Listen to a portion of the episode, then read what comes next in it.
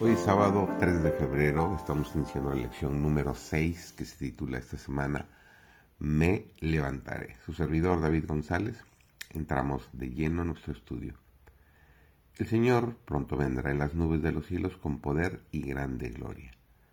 ¿No hay acaso suficientes elementos implícitos en las verdades que giran en torno de este acontecimiento y en la preparación esencial para él que nos hagan pensar solemnemente en nuestro deber?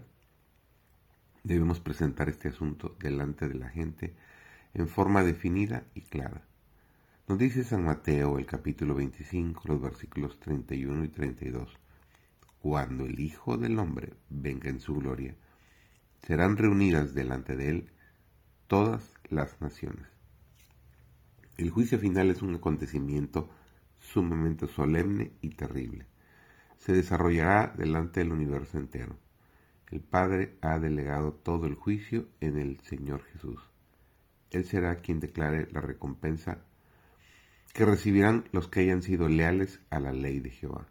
Dios será honrado y su gobierno reivindicado y glorificado, y ello en presencia de los habitantes de los mundos no caídos.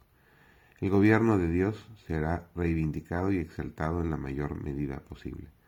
No se trata del juicio de una persona o de una nación, sino de todo el mundo.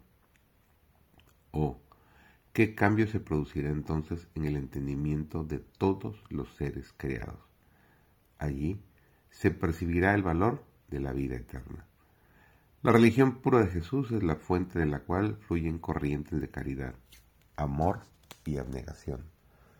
Ser cristiano es ser un hombre semejante a Cristo, una mujer semejante a Cristo es ser activo en el servicio de Dios, es estar presente en la reunión de oración, animando a otros también con nuestra presencia.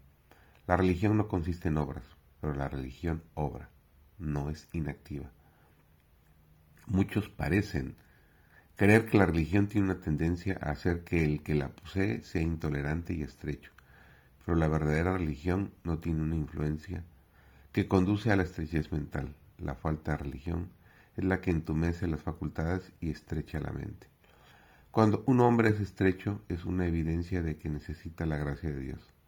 El ungimiento celestial, pues un verdadero cristiano es uno mediante el cual puede actuar el Señor, el Dios de los ejércitos, para que observe los caminos del Señor de la tierra y haga manifiesta la voluntad de Dios a los hombres.